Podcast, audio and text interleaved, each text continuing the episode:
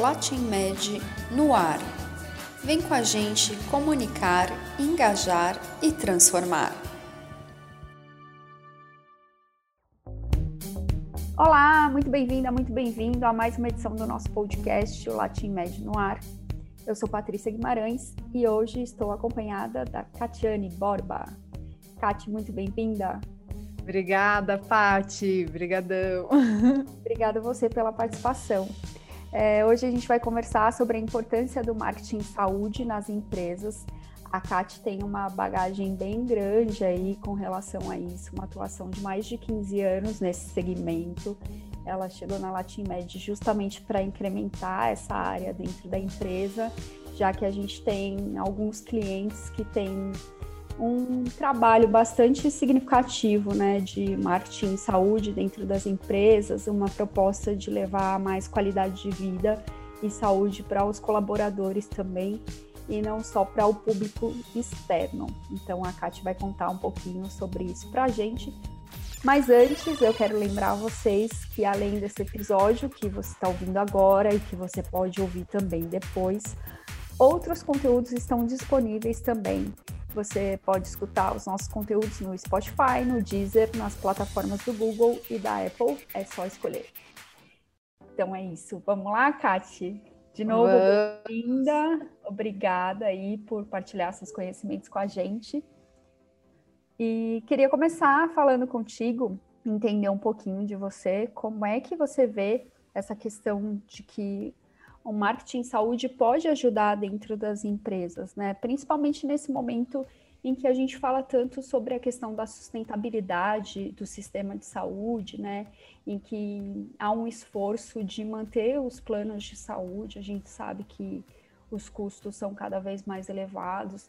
Então, queria que você explicasse para quem está ouvindo a gente a importância desse trabalho de marketing saúde dentro das empresas. Então, tá, vamos lá, Paty. Obrigadão pelo convite.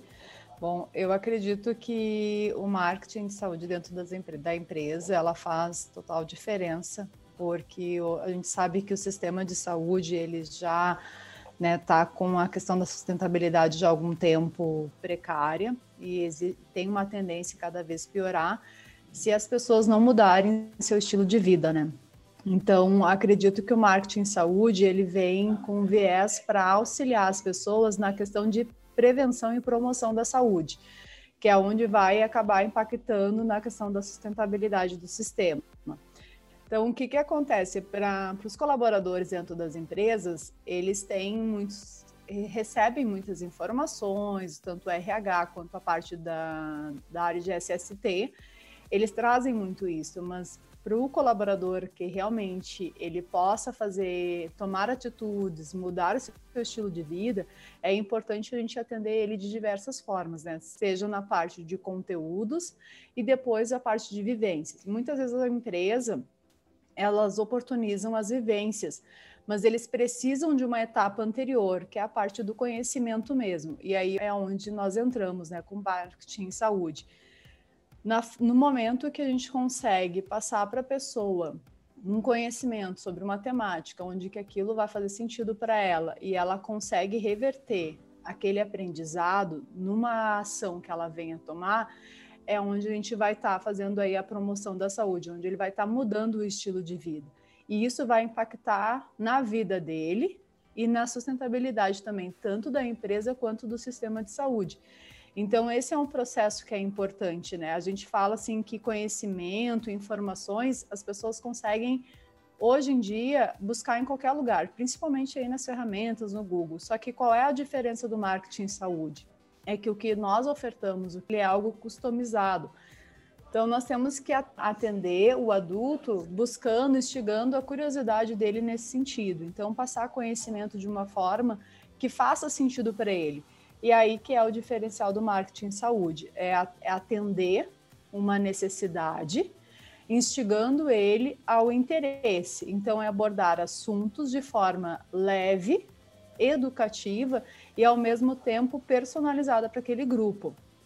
Então, é diferente a forma que vai ser elaborado e transmitido o conteúdo para uma área fabril, para uma área administrativa, para uma área de eh, metalurgia, uma área de segmento de automotivo.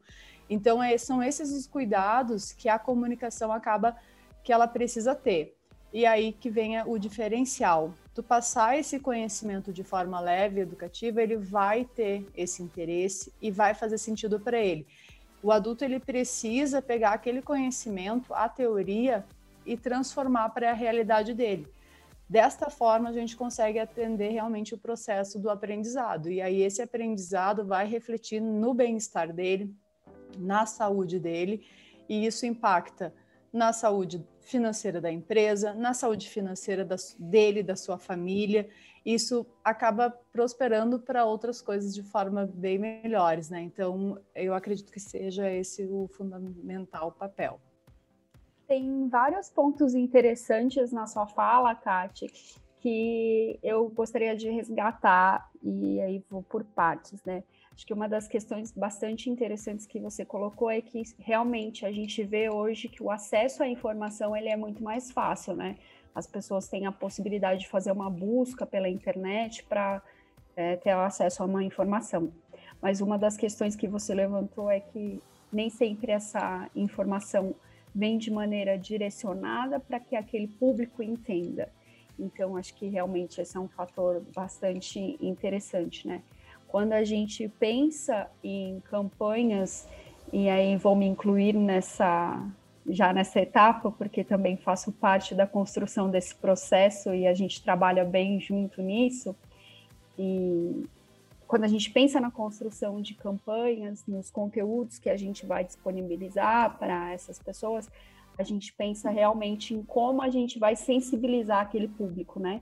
Então, assim, a gente vai construindo gradativamente uma campanha para levar a informação de maneira que ele se engaje. E acho que esse é um dos grandes diferenciais mesmo, né? E outro ponto que é bem interessante é pensar que essa informação não vai chegar só para aquele colaborador, para aquele funcionário, mas vai ser levada também para a família dele, né? E é um fator de muita importância que a gente observa que interfere realmente na qualidade da saúde e no estilo de vida, né? Queria que você comentasse um pouquinho essa questão de como é feito esse desenvolvimento dessas campanhas.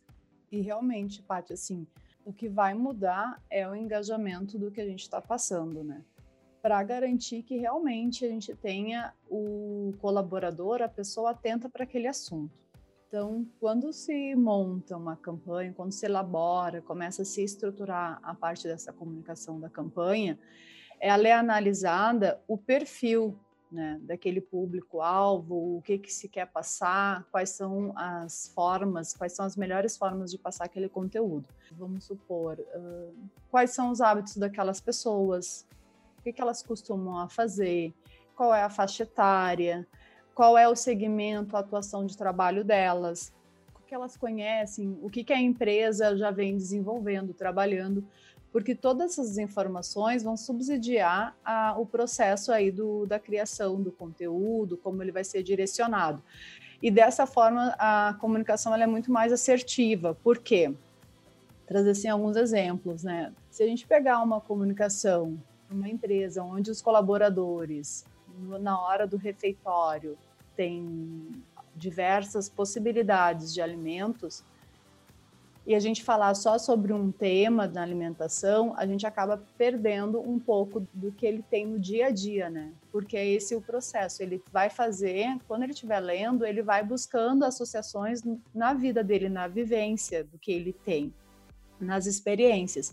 Então, a forma de abordar ela é muito maior, a gente acaba ampliando essa abordagem. E aí isso vai fazer sentido e vai instigar, engajar ele realmente a buscar, a, a ler o que está sendo disponibilizado e fazer as associações.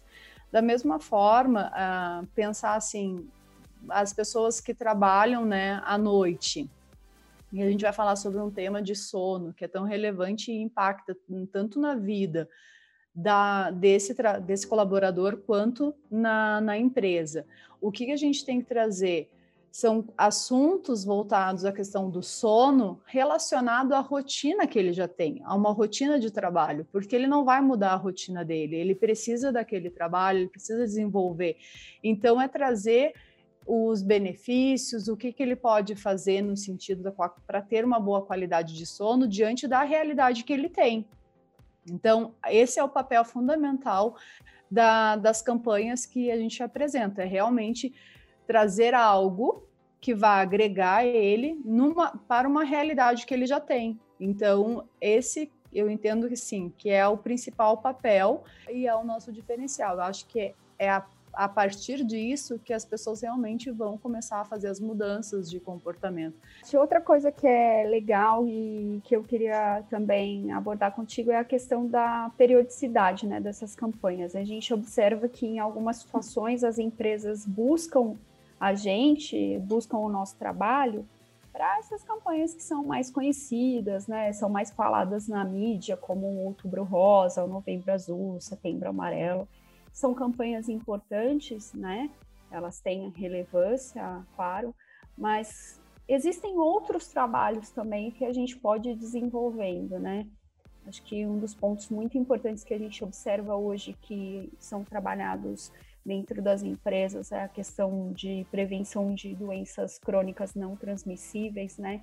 Diabetes, hipertensão, são coisas que são relacionadas a estilo de vida e que a gente observa que tem muita relevância na questão da prevenção em saúde, né?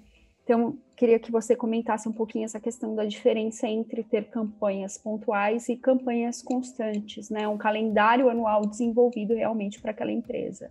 Existe sim uma grande diferença, Paty, quando a gente disponibiliza algo pontual né, para a pessoa. Quando a gente fala de uma campanha pontual, que nem o Novembro Azul, essas temáticas que já são, na verdade, já estão no nosso calendário, as pessoas já sabem, então é algo que só vem e reforça, mas geralmente as campanhas pontuais, elas vão te sensibilizar, né? E quando a gente fala em promoção de saúde, em prevenção, é um processo que ele vai ali de, de médio a longo prazo. As pessoas não mudam da noite para o dia. Então, tu sensibilizar, é, a gente vai tentar instigar ela para que ela busque novas informações, para que ela se cuide, para que ela busque outras atitudes, outras formas. Só que a gente não vai conseguir assegurar que isso realmente vai ser tão efetivo. Para uma campanha contínua, tu está sempre ali, próximo do colaborador. Tu está sempre trazendo aquela informação, tu está reforçando uma informação que já foi repassada, tu tá fazendo um trabalho, um, vamos, vou fazer uma, uma comparação. É uma plantação, né? Então, tu plantou o conhecimento e tu tá cuidando daquela terra. Tu tá adubando, tá verificando se ela precisa de água e tu vai toda a vida mantendo essa, esse cuidado com um conteúdo para que a pessoa realmente absorva. Então, eu entendo sim que quando a gente fala em mudança de comportamento, em atitudes, em bem-estar, nós precisamos pensar realmente em questões mais a médio e longo prazo, a, a processos em tanto atividade como campanhas de comunicação em marketing, saúde, em processos contínuos, para que realmente a gente consiga promover isso para as pessoas, para que as pessoas tenham um empoderamento da sua saúde. É, é um processo que vai devagar, mas o processo do aprendizado ele não é da noite para o dia. Então, tu fazer uma campanha onde tu tem a interface mensal com aquele colaborador, tu está garantindo que ele está absorvendo, tu está instigando ele, tu está mantendo ele atento para as questões do autocuidado com a sua saúde. Cati, outra coisa que a gente observa também é que hoje as consultorias, né, as corretoras de saúde, e você tem uma atuação muito próxima com um dos nossos clientes, que é uma das maiores corretoras de saúde no Brasil e no mundo hoje, é, eles têm uma preocupação de, além da oferta de seguros, né, seja de seguro de vida, de saúde, odontológico, enfim, é, tem uma realmente uma preocupação ali de ofertar esse tipo de material, esse tipo de campanha, né, de fazer também esse trabalho educativo com os clientes que eles atendem. como que você vê esse tipo de atuação hoje? Assim, qual é a relevância disso? Como é que você enxerga esse trabalho? o papel da corretora junto às empresas nesse, nessa questão de promover a saúde, a cultura da saúde, ela é totalmente relevante, porque a gente sabe que hoje em dia não é só uma atuação da empresa, não é só atuação do sistema de saúde, a gente tem que atuar em diversos meios, né? Então, quanto mais pessoas envolvidas e engajadas com essa temática, possibilitando ações, conhecimento para as pessoas, a gente vai conseguir alcançar os resultados, onde realmente é trazer com que as pessoas tenham uma mudança de cultura, onde as pessoas tenham uma mudança de estilo de vida. E o papel da corretora, ela soma com a empresa. Se, a, se só a empresa atuar nesse sentido, muitas vezes fica pesado para ela, porque ela não tem essa expertise, né? E a corretora ela vem com essa expertise, esse viés. Então acaba somando esse, nesse sentido. Tati, muito obrigada pela sua participação. É, acho que a gente abordou alguns temas aí. Claro que tem assunto que não acaba mais, a gente podia embrenhar aí nessa conversa para vários outros desdobramentos, mas acho que a questão do marketing saúde dentro das empresas foi bem falada, ficou um alerta aí para quem ainda não faz esse tipo de trabalho, para pensar em fazer. E se precisar de algum apoio, pode contar com a gente. É só escrever para contato@latimmed.com.br. Muito obrigada pela sua participação, Kate. Obrigada, Pátia. Foi uma honra e eu acredito que esse tema a gente sempre precisa estar tá abordando e trazendo à tona aí, que é, é, a, é a mudança de cultura, né? Muito obrigada aí pela, pelo convite e espero que a gente possa ter outras conversas aí na sequência. Tchau, tchau, gente. Até a próxima.